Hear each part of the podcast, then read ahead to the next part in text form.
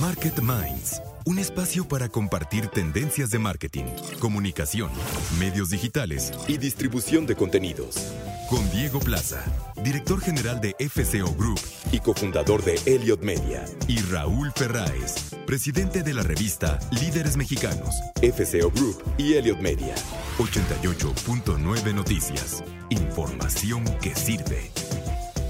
¿Qué tal? Buenas noches. Estamos en Market Minds como cada noche de miércoles para platicar de historias de éxito empresarial, de mercadotecnia, de comunicación y de liderazgo. También, Raúl, siempre recordar que cada programa de Market Minds tenemos la mesa marquetera con Claudio Flores Tomás y Sebastián Patrón y la entrevista de la noche que hoy vamos a platicar con Silvia Dávila, que es la presidenta de Grupo Danone en Latinoamérica y vamos a hablar sobre acciones y estrategias para ser una empresa con eh, responsabilidad social.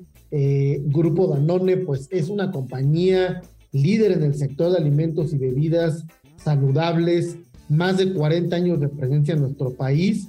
Eh, y bueno, México es uno de los 10 mercados más importantes del grupo a nivel mundial. Y bueno, la visión corporativa de la compañía nos dice One Planet, One Health refleja su convicción respecto a que la salud de las personas y la salud del planeta están interconectadas. Y bueno, pues eh, está totalmente alineado un plan de marketing de propósito para pues muchas de las marcas que conocemos, eh, Danone, Danonino, Activia, Danop, Vitalinia, Oikos, Danet, Dani, Bonafont, y bueno, muchísimas marcas. Y bueno, pues va a ser un gusto platicar esta noche con Silvia Dávila, la presidenta de Danone Latinoamérica. Sí, sí, sí, la verdad es que Danone creo que es de esas empresas que se distingue, Diego, por eh, una gran capacidad de hacer cosas innovadoras y, la verdad es que lo está haciendo muy, muy bien y creo que es este eh, el trabajo ahí de Silvia es sin lugar a dudas muy importante. Ella es miembro de la lista de los 300 de líderes mexicanos este año eh, por primera vez y es una mujer, ¿sabes qué? Muy comprometida con los temas del empoderamiento de la mujer en los espacios de trabajo eh, de alto nivel y eso creo que es muy, muy, muy valioso. Oye, Diego, yendo a otros temas, fíjate que si estás pensando, si tú eres un director de marketing y estás pensando en liberarte o en librarte de los influencers, pues estás muy equivocado porque... Ah, pero es que estás en el lugar correcto. Según un estudio que acaba de hacer Adweek, la revista a nivel internacional, eh, con más de 50 marcas de altísimo nivel en los... Eh, no, ¿cuál 50? Son 516 marcas en el mercado de los Estados Unidos. Eh, eh, eh, sacaron este statement que dice así, si estás, trabajar con creadores solamente se va a convertir en algo más importante para las marcas en los próximos años. Oh. Y sé que el journey es complicado, sé que el journey de hacer influence marketing es bien complicado porque estás tratando con creadores que son microuniversos, ¿no? De de contenido, de forma de ser, de estilos, de muchas cosas. Pero eh, fíjate que en Estados Unidos hay números muy contundentes en el hecho de que este mundo de la influencia digital va a crecer significativamente en los próximos años. El 40% de las marcas eh, encuestadas eh, están diciendo que van a invertir más de la mitad o la mitad por lo menos de sus eh, presupuestos de social media eh, en creadores en los próximos seis meses. Pero fíjate lo importante de este statement que, están, eh, que estoy diciendo, Diego. O sea, cuando estás hablando del presupuesto de social media, estás hablando del presupuesto que le das a Twitter, que le das a Instagram, que le das a YouTube, que le das a Facebook que son los grandes monstruos de la captación de recursos publicitarios hoy en día. Son las marcas que más dinero de recursos publicitarios están capturando a nivel global, mucho más que cualquier medio de tradicional de comunicación. Y el 40% de las marcas están diciendo que la mitad de sus eh, presupuestos de social media va a ir enfocada a influencia digital. O sea, el, equivalente a lo que le dan a estos monstruos, ¿no? En publicidad, lo cual es muy relevante. El 58% eh, está diciendo que lo va a invertir en Instagram, o sea, es el primer lugar, ahorita es la plataforma más caliente en la mente de los eh, marqueteros en los Estados Unidos. Eh, abajito, y este dato me sorprende, es Facebook, 51% opinan que que el contenido eh, o los, los creadores que quieren contratar eh, están en Facebook, sobre todo. Eh, el 50%, que es, es, es, es una, un número muy alto, es en TikTok. O sea, TikTok es la tercera red ya en términos de influencia digital que más piensan usar, usar los, los, los marqueteros. Y fíjate que los dos últimos se caen mucho y me causa un poco de estrés pensar por qué. Twitter solo está en 36%, y YouTube es el último lugar. YouTube está en 27% contra 58% de Instagram. En, intención de, usar a, influencers en esos sectores, lo cual eh, no sé cómo leerlo, sinceramente, Diego. Este, yo pensaría que YouTube eh, debería estar mucho más arriba, pero no, en las mentes de los, eh, de los este, de los marqueteros en este estudio, eh, YouTube es el último lugar en los temas de la inversión publicitaria que piensan hacer.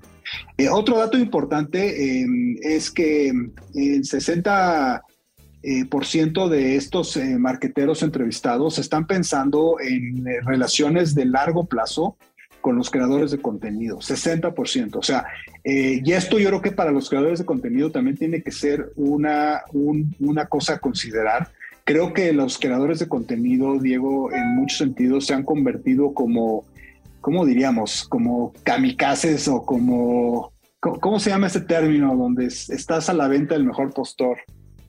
¿Mercenario? Mercenarios. Yo creo que muchos eh, eh, influencers se han convertido en, los mercenarios, ¿no? De las marcas.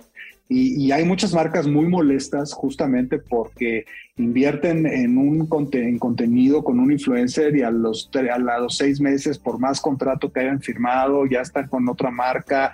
Y eso yo creo que a los influencers también les afecta mucho en, las, en sus audiencias, ¿no? Porque entonces los ven saltando y, se van eh, solo con las marcas que más los billetean o que más ganas le dan pero, pero fíjate, eh, de los marqueteros van a privilegiar, el 60% de los marqueteros en Estados Unidos van a privilegiar a aquellos influencers que los, eh, lo, puedan tener relaciones de largo plazo con ellos. Esta parte que mencionas de el último lugar en la intención eh, o en la selección de red social para inversión de influence marketing en redes sociales, que YouTube sea el último en la consideración, a mí me habla de, la, de la potencia y del momento del fast content en términos del video, Raúl. O sea, yo, yo creo que... Sí, puede ser. Eh, eh, la, audiencia está conectada en el contenido de, corta duración y de alta velocidad, ¿no? TikTok, los short, los, los, eh, las Insta Stories.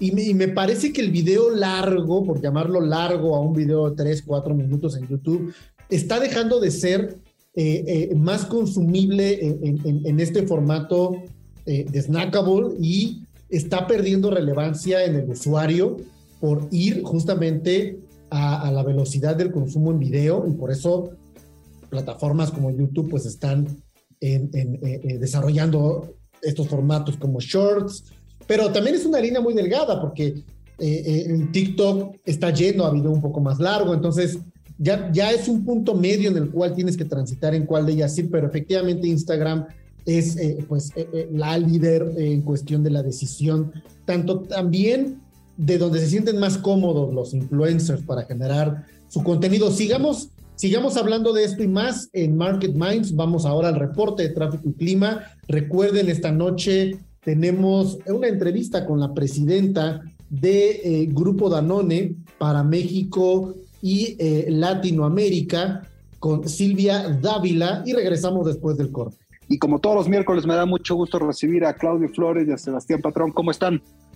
Muy bien, un gusto estar aquí en Market Minds, Raúl. Gustazo.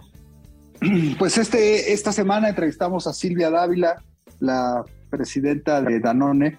Me da muchísimo gusto ver que una mujer eh, mexicana haya llegado a una posición de una empresa internacional tan importante como Danone. Eh, sin lugar a dudas, una de las empresas eh, en términos de lácteos y alimenticias más importantes del país. Y, una de las cosas en la, plática, la plática que tuve con ella más interesantes que comentó es su interés de cómo ella puede fomentar e inspirar a muchas otras mujeres a llegar a puestos de alta responsabilidad en el mundo corporativo, porque eh, finalmente para ella, ella lo ve como una misión.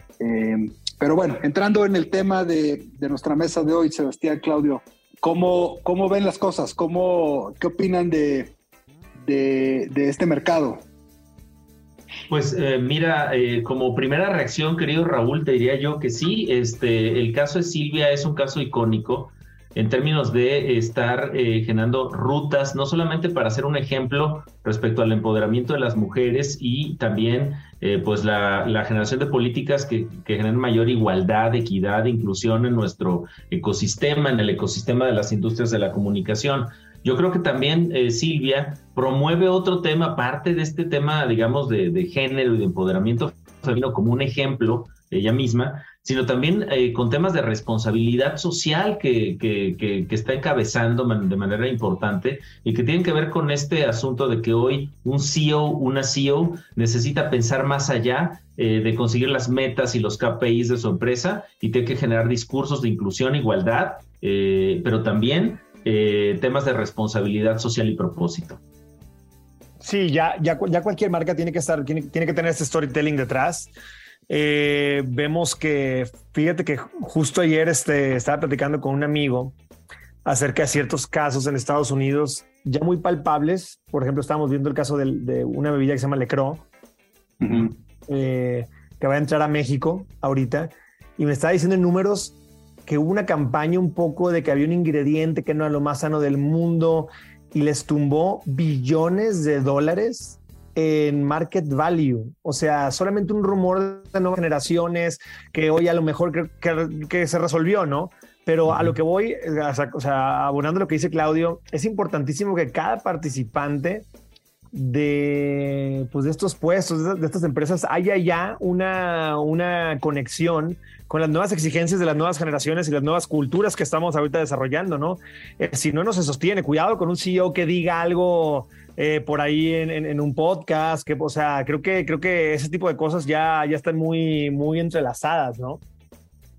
Y, y si lo viéramos para bien, Sebastián, porque muchos de los casos que generan mucho impacto obviamente son eh, negativos, ¿no? Y yo creo que eso muchas veces eh, inhibe a muchas empresas o las hace demasiado cautas, ¿no? Porque como tú dices, o sea, eh, siempre lo negativo cuenta más que, que lo constructivo en términos de que es mucho más difícil construir que, destruir, ¿no? En términos prácticos.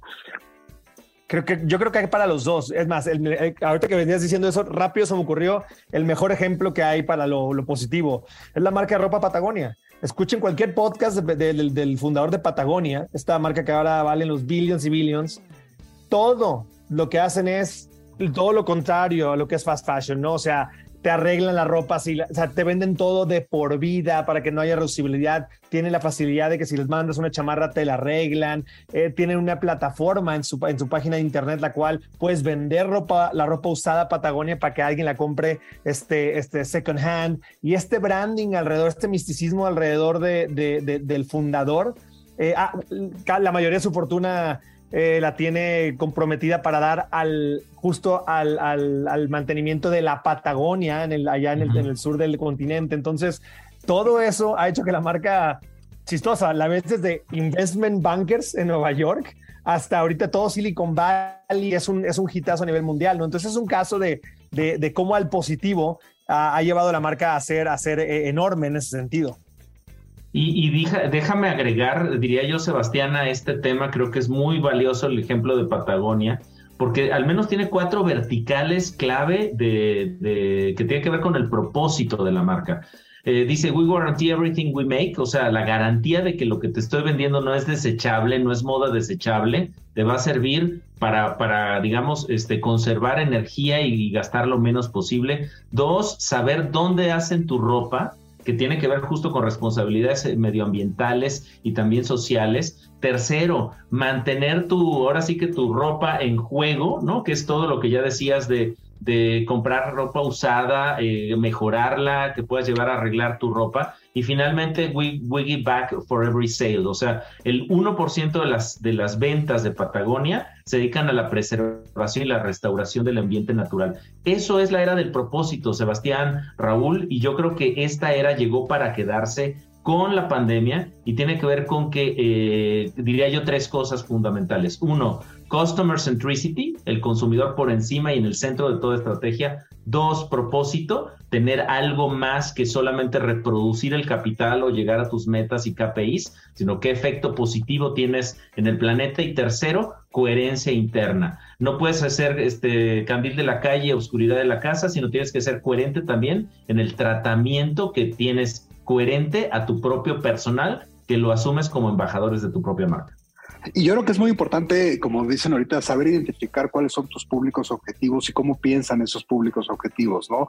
Por ejemplo, lo que estamos hablando ahorita de, Patagonia eh, tiene que ver con un mercado muy específico de consumidores que, que tienen una forma de pensar muy específica y que, bueno, esta persona supo identificar ese pensamiento y lo ha llevado a tener un éxito eh, eh, pues bastante importante eh, pero sin lugar a dudas está perdiendo a una parte o a algunas partes del mercado en donde no piensan así, ¿no? En donde eh, otro tipo de pensamientos respecto a la moda son los que aplican y en donde justamente hay otras marcas que están logrando también con su comunicación llegar a esas marcas, ¿no? Y aquí es donde creo que, que tienes que ser muy coherente, ¿no? Entre entre el concepto de tu marca, el público al que estás llegando, como dice Claudio, cómo te concentras en, justamente en, la satisfacción del consumidor, en escucharlo, en saber qué es lo que está pensando. Y, hay veces, no sé qué opinan, que también es como el burro que tocó la flauta, ¿no? ¿O qué? Pues mira, yo, sí, adelante, Sebas.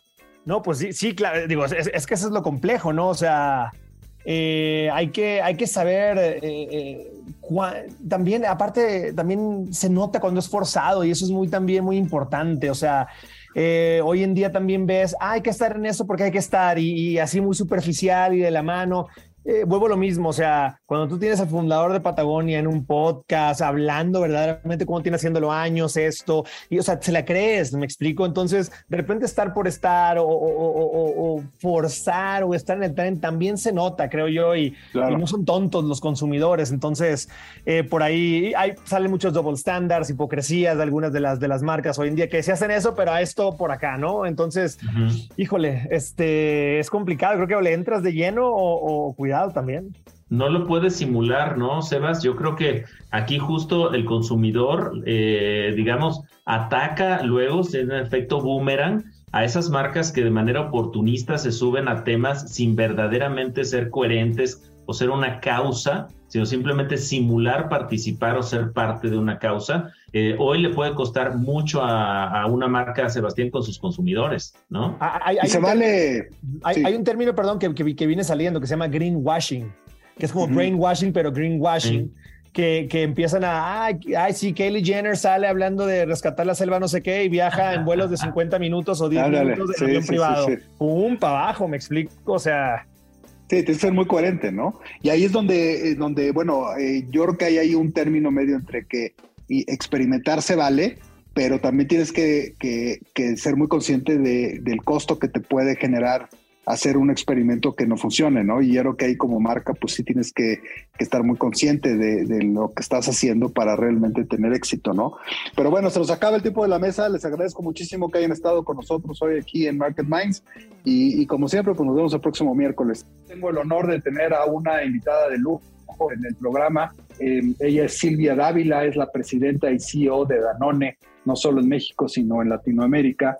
Y Silvia es esas mujeres que realmente son un ejemplo y una inspiración para muchas otras. Tiene una carrera espectacular en el mundo de, los negocios y hoy en día pues, dirige una de las empresas más importantes de alimentos en este país. Silvia, bienvenida, ¿cómo has estado?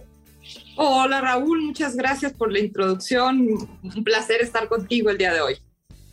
Danone es una empresa francesa que tiene una presencia en México desde hace muchísimos años. 49 años tenemos en 49 años. Yo diría que ya es una empresa mexicana, ¿verdad? Sí, este, claro que sí. Está muy arraigada, ¿no? En, tanto como marca, como en muchos de sus productos, en los gustos de, México. Y, la, y lo primero que quisiera yo eh, preguntarte, eh, Silvia, es, ¿cuál es el papel que tiene Danone eh, en la industria alimentaria de nuestro país? O sea, ¿cómo se ha desarrollado, como bien dices, en estos últimos 40 años? ¿Y qué es hoy Danone? ¿Cuál es su papel en, México, en la industria alimentaria? Sabes, qué, qué, linda pregunta. Mira, no me lo había planteado como su papel hacia México, pero nuestro papel y nuestra misión, nosotros le llamamos One Planet, One Health. Y es el entender que tanto nuestra salud como nuestro planeta nada más es uno y están perfectamente interconectados. Entonces, muchas veces hemos escuchado que somos lo que comemos. Entonces, de alguna forma, también somos las comunidades en las que impactamos. Entonces, vivir intensamente el One Planet, One Health describe mucho nuestra forma de hacer negocios, realmente ofreciendo los productos superiores al consumidor que les den la mejor hidratación y alimentación y también siendo muy conscientes de cómo los hacemos para asegurar que generemos bienestar en las comunidades en las cuales participamos. Claro, en ese sentido, eh, eh, esta visión que tiene Danone en la actualidad de One Planet, One Health, me encanta porque eh, creo que es una visión, Silvia, muy global. los temas de, de salud creo que son temas fundamentales, sobre todo para las nuevas generaciones que están tratando de alimentarse mucho mejor, de tener una vida mucho más armónico, armónica. Y, ahí en ese sentido, cuéntame de algún caso en los últimos años de, esta visión y de cómo han cambiado alguna, eh, algún producto o algo que, han, que hayan hecho últimamente. Mira, no es últimamente y al contrario, gracias para poder contarte de uno de mis proyectos favoritos que tenemos en México, que se llama el proyecto Margarita. Es un proyecto que ah. empezó en el 2010. Y en el 2010 nosotros, bueno, México tiene este déficit de, leche, siempre tenemos que importar en general como país. Y tenemos muy ah. pequeños productores donde este, no pueden sostenerse solos entonces empezamos un proyecto en 2010 con 38 eh, productores que básicamente no podían tener una condición de vida nada más con el negocio que tenían. Y a 11 años de distancia, Raúl, orgullosamente, bueno, ya 12 años de distancia, podemos decir, en ese momento nosotros con estos productores comprábamos el punto 3 de nuestra leche. Hoy, hoy estamos comprando el 25% de nuestra leche y son más de 500 productores que están en el programa. Ahora, este es un proyecto que no se hizo solo. Se desarrolló a través del Fondo Ecosystem, que es un fondo que tiene Danone para apoyo en comunidades, pero se trabajó con muchas, muchas entidades, desde gobierno, academia, ONGs, todos tuvieron que ver en este ecosistema. De hecho, de ahí viene el nombre Margarita, de que tú te imaginas flor y no ves un pétalo, sino ves un ecosistema. Y ahí es donde nace el nombre, porque somos muchos los actores que hemos tenido que ver con un programa innovador que se ha llevado muchos premios de, responsabilidad social, pero que no es un proyecto que se acaba, es un proyecto que seguimos expandiendo. Eh, de este proyecto sale el 25% de nuestra leche, entonces nosotros orgullosamente podemos decir que al comprar nuestros productos estás ayudando a pequeñas comunidades. Creo que este tema de la responsabilidad social es un tema que, sobre todo empresas globales como ustedes, eh, se han tomado muy en serio, ¿no? No solo de cómo eh, ayudar y repartir un poco de, recursos o de experiencia eh, en, muchas áreas de la sociedad, sino también, como tú dices, fomentar el tema de pues, de proveedores, de ayudarlos a ser mejores proveedores, que también eso pues los beneficia a ustedes, ¿no? Como bien dice ahorita, el 25% de la leche sale de ahí. ¿Qué, ¿Qué otras cosas deberían de empresas mexicanas como ustedes estar haciendo en los temas de responsabilidad social, este, Silvia? Mira, este, Raúl, siempre es buscar alrededor de las comunidades en las que impactas y de la población a la cual contratas. Este, independientemente de que hagas productos de calidad, que ese es nuestro corazón, lo que te decía, el, el cómo lo haces y qué pasa con tu producto una vez que acaba su ciclo de consumo. Entonces es voltear a ver toda tu cadena de suministro. Entonces el ejemplo que te puse es un ejemplo del origen, de dónde viene la leche y cómo impactamos a las comunidades. Otro proyecto sería a lo mejor del fin del ciclo del producto, de que estés activamente en procesos de recolección y en procesos de reciclaje de tu material de empaque. Entonces, es voltear a ver toda la cadena de suministro, voltear a ver en dónde puedes generar valor y en dónde puedes generar valor a las comunidades. También una de las cosas que yo siento muchísimo orgullo es, nosotros en el caso de Danone tenemos una organización de mucha gente porque llegamos más o menos al, eh, bueno, contratamos 15 mil personas. De estas personas que estamos contratando, muchos de ellos reciben un entrenamiento que los hace que tengan una mejor calidad de vida y que también tengan una mucho mayor empleabilidad en el caso de que no quisieran seguir con nosotros. Pero, pero la responsabilidad de la cadena completa es de las cosas que, que, que, nos impactan mucho y tenemos mucho cuidado cómo lo hacemos.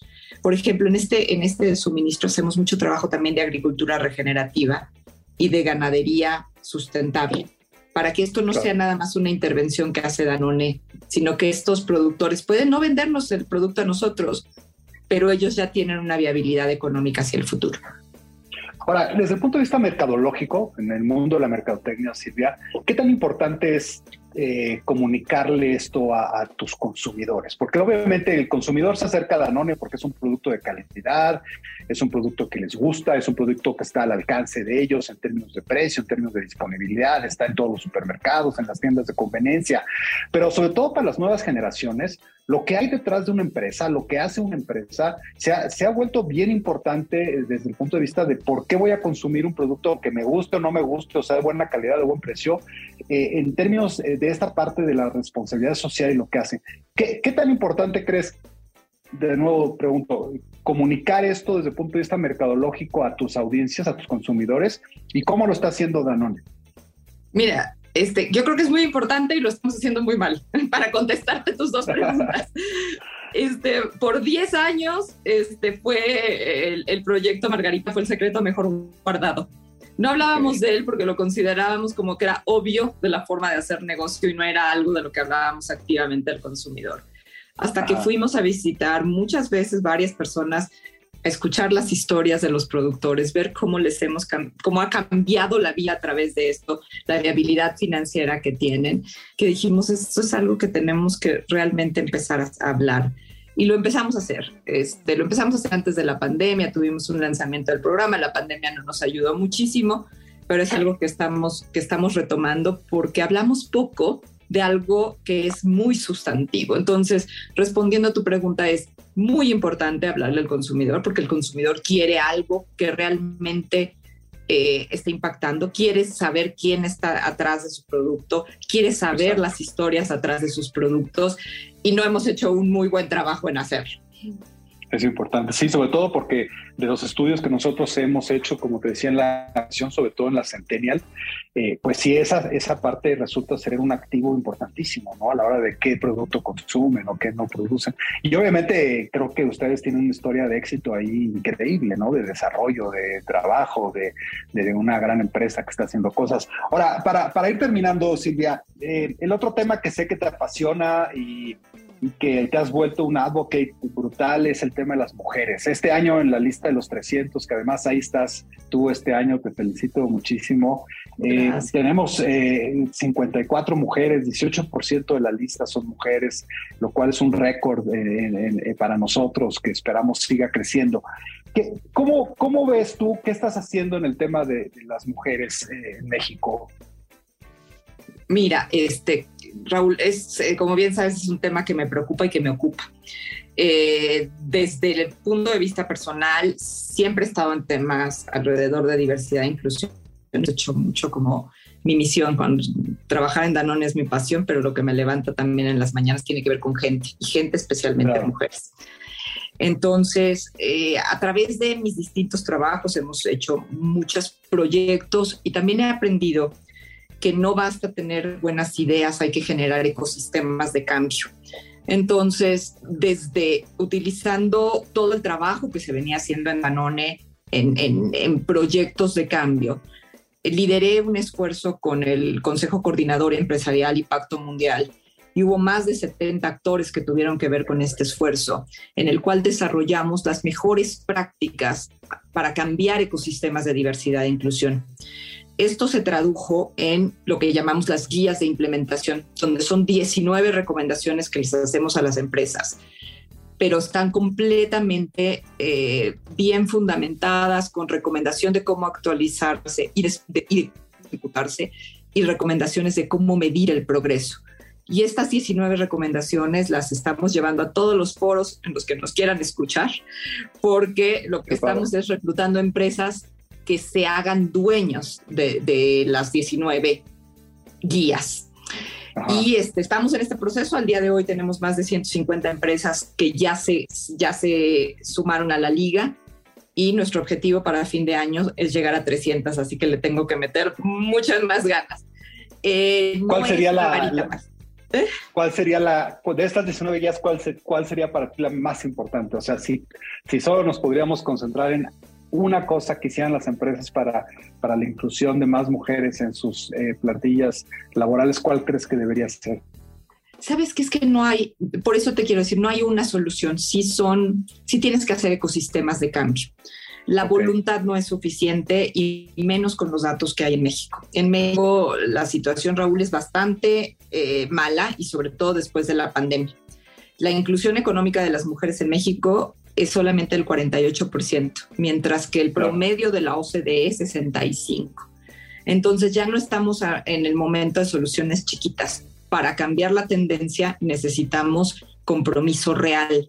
Yo nunca recomiendo hacer las 19 al mismo tiempo, pero sí entrar en una progresión. Están divididas en cinco áreas y por lo menos te diría que de cada área se tiene que aplicar algo. Súper.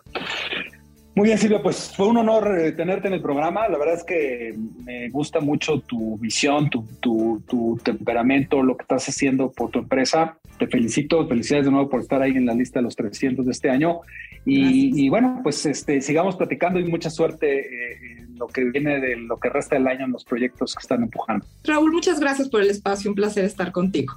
En la recta final del programa de esta noche, eh, no sé, Raúl, una mujer sumamente brillante, el liderazgo, el empoderamiento, el lugar de eh, la vocación también por, pues decirlo así, y también la batalla por posiciones más relevantes de las mujeres en las compañías.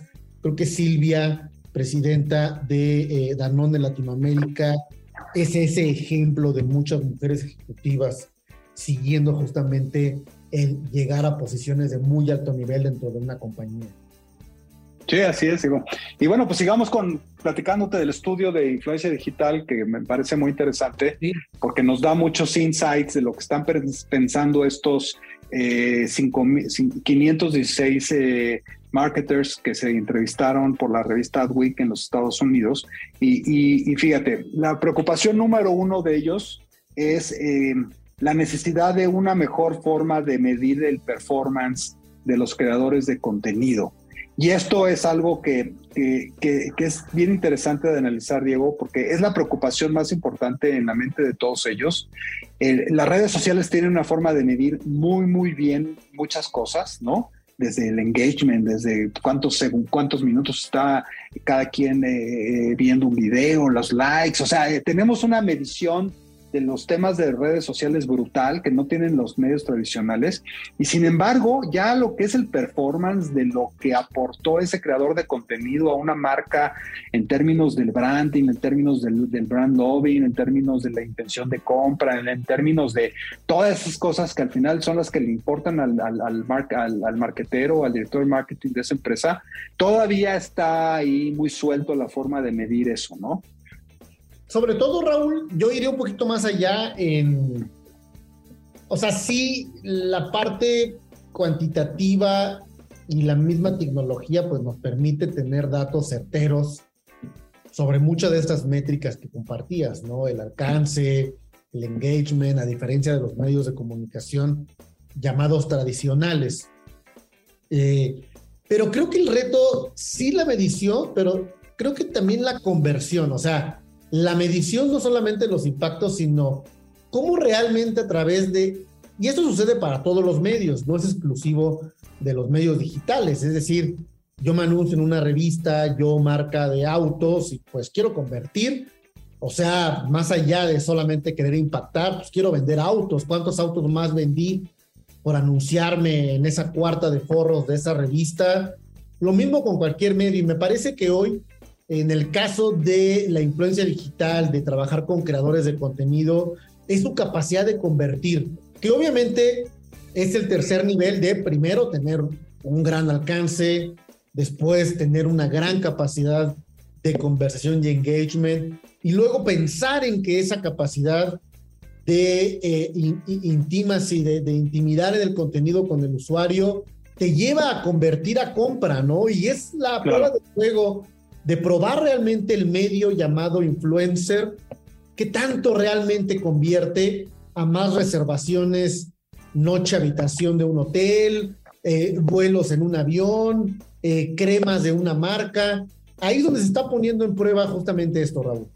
Sí, y tres, tres eh, últimas cifras interesantes. Este, el 35% de los encuestados, de estos más de 500 directores de mercadotecnia en los Estados Unidos, eh, el 35%, y esta obviamente es la primera respuesta, o sea, es la más alta, eh, les gustaría tener más control sobre, el, sobre la creatividad del contenido que se está haciendo.